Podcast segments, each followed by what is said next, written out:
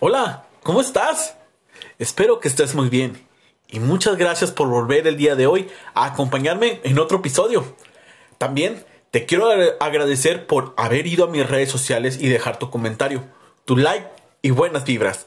Yo soy Francisco Lubiano y bienvenidos a tu podcast Nivel 34.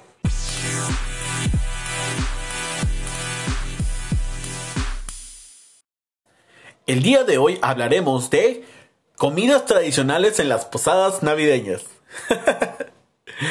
Así es. Pues bueno, como bien lo sabes, en estas temporadas navideñas nosotros hacemos esas comidas tradicionales que nuestros seres queridos, abuelitos, abuelitas, papás, mamás, los tíos, que pues a ellos se les antoja tanto estas, estas comederas, esta tragadera.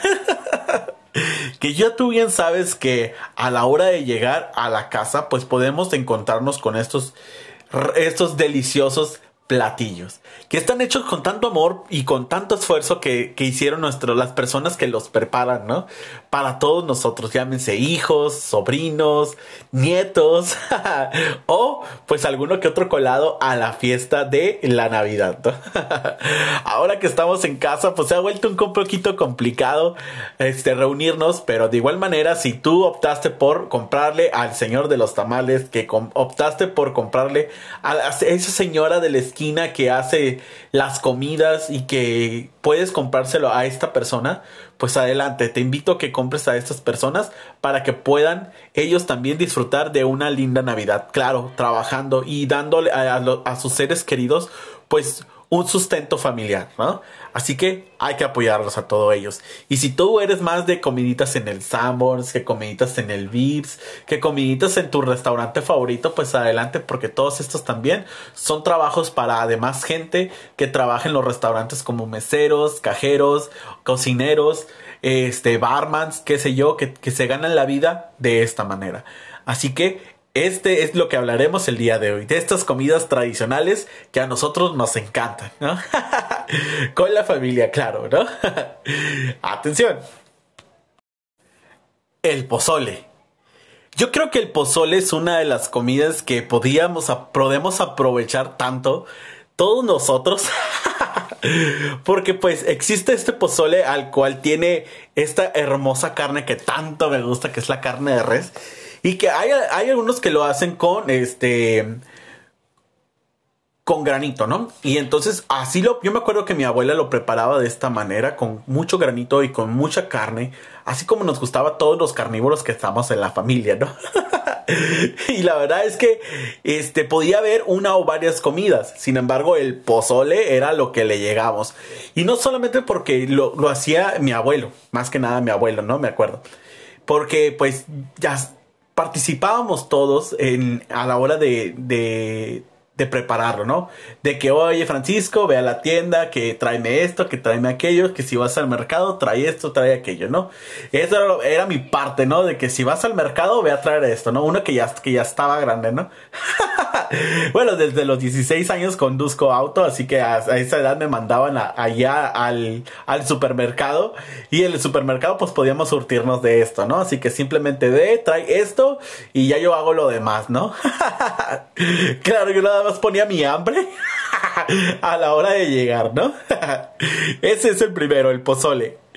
Segundo, el menudito o mejor conocido en otros estados de la República como pancita, ¿no? Pero el menudito también es otra de las tradiciones que, por ejemplo, a mi papá sí le gustaba mucho. Aunque mi papá era más de, de comprar la leata y órale, ¿no? Y compraba el granito. Entonces lo primero que hacía era poner a, cocerlo y luego ya podía cocer el, el granito aparte.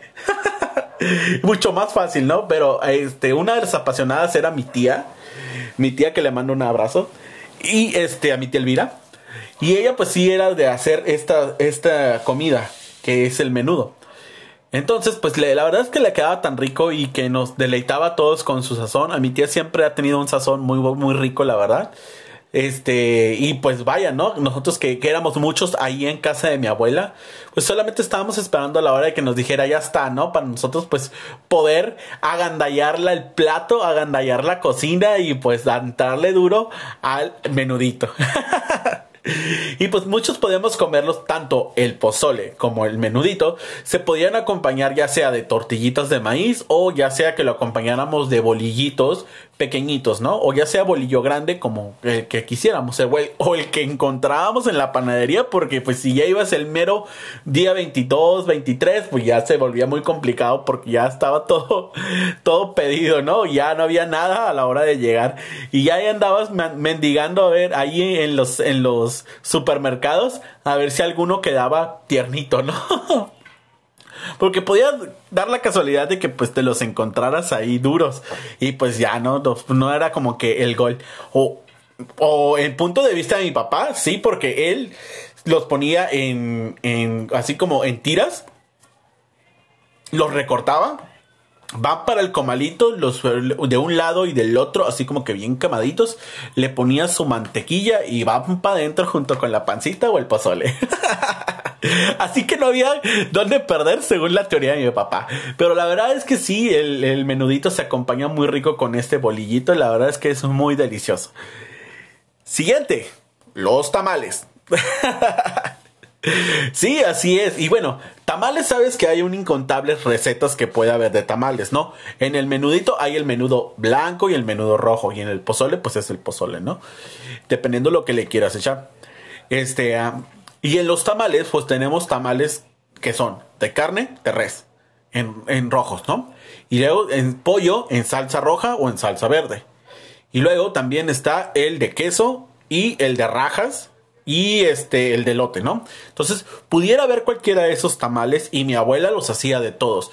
Pero pues como en mi casa, como les digo, éramos carnívoros o somos carnívoros, pues vaya, toca la razón de que eran siempre de carne de res, ¿no? y en salsa roja, que esa le gustaba a mi nana. Y habrá distintos estilos, ¿no? Como el estilo de Sinaloa, que sí con hoja de plátano, con hoja de, de, lote y cosas de esos, ¿no? Pero pues, a final de cuentas, a mi abuela le gustaba hacerlo con hoja de lote. Y pues a nosotros la verdad es que nos gustaba mucho. El estilo de mi abuela era el estilo de sus, de sus abuelos o sus papás, que son estilo sonora. Por lo tanto, pues es el, que yo estoy acostumbrado, ¿no? Yo llegué aquí a Tijuana todo novato y acá en Tijuana pues a todo resulta que todo el mundo le gusta con el, de hoja de plátano, ¿no? Y acá el que se consume es de hoja de plátano. La verdad, no es malo, no es malo, lo contrario es muy rico, muy delicioso, pero pues la nostalgia es la nostalgia, ¿no? Ese que hacía mi abuela es increíble, ¿no? Y creo que la única que se quedó con la, con la receta es mi, una de mis tías y ella es la que los hace así, ¿no? Y otra que, que de la casa por parte de mi abuelo, pues también era con la misma hoja de lotes y también deliciosos los, los que hacía mi abuelo, ¿no?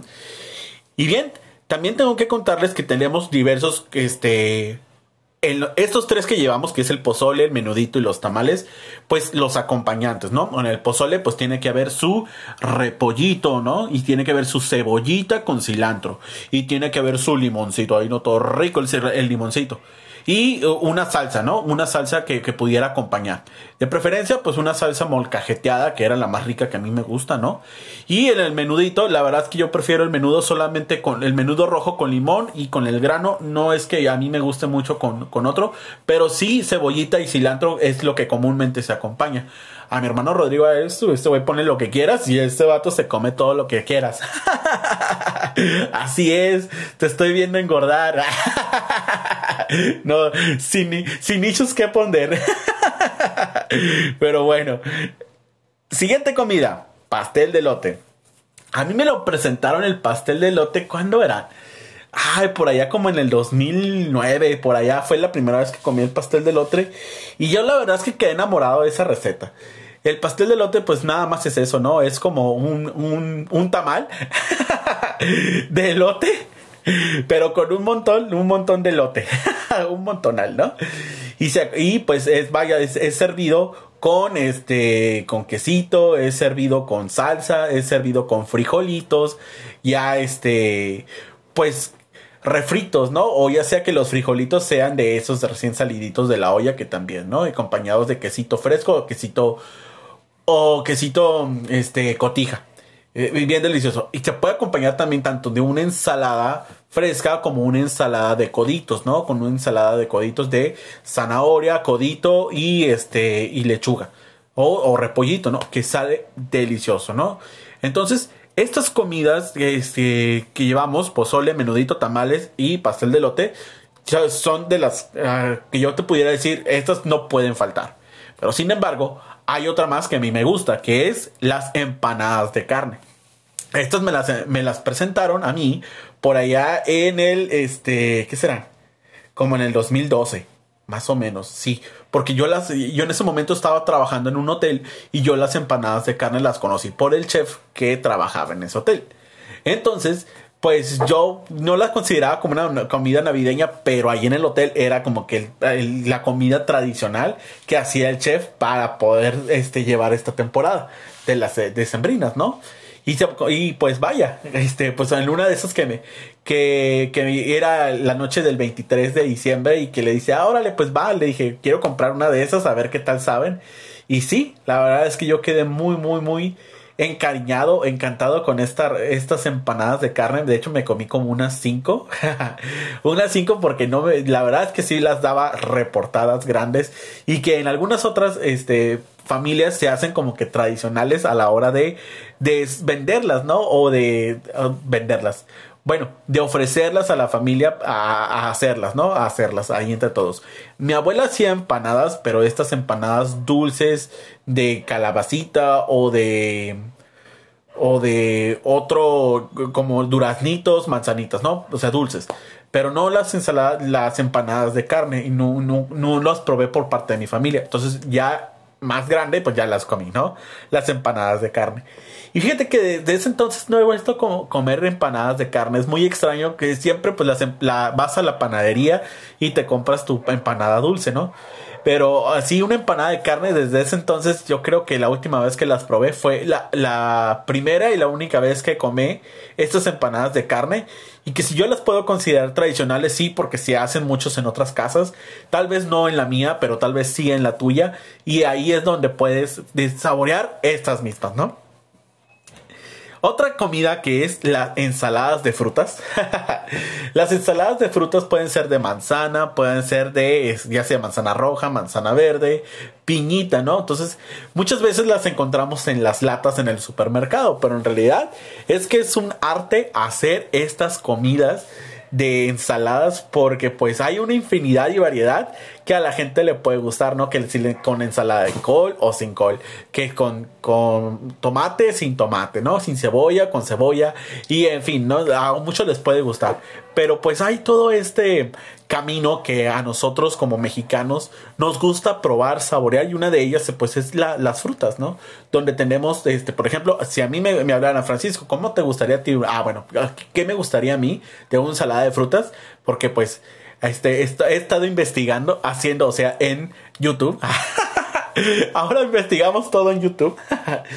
pues, ¿qué, ¿qué ensalada de frutas te gustaría más y con qué ingredientes, no? Yo diría que con piña, con manzana roja, con manzana verde, un poquito de pera, plátano y listo, ¿no? Porque pues ah, no creo que pueda... Ah, tal vez durazno, sí, tal vez durazno, sí. Sí le metiera porque pues me gustaría. El cherry, ah, es que el cherry es un poquito más dulce, así que a mí casi no me gusta el cherry y no, no lo comparto. Ah, de hecho, a mi esposo le gusta mucho el cherry, pero a mí no tanto. Así que pues es pasable, ¿no? Simplemente esas frutitas que, ya mencioné, que es la manzana, manzana, manzana roja, manzana verde, el plátano, el durazno. Eh, la piña yo creo que son las, las más ricas para una ensalada de frutas. Y a mi punto de vista, estas comidas, el pozole, el menudito, la pancita, ¿no? Los tamales, el pastel de lote, las empanadas de carne, las empanadas de frutas son los más tradicionales que yo he podido conocer a lo largo de mi vida.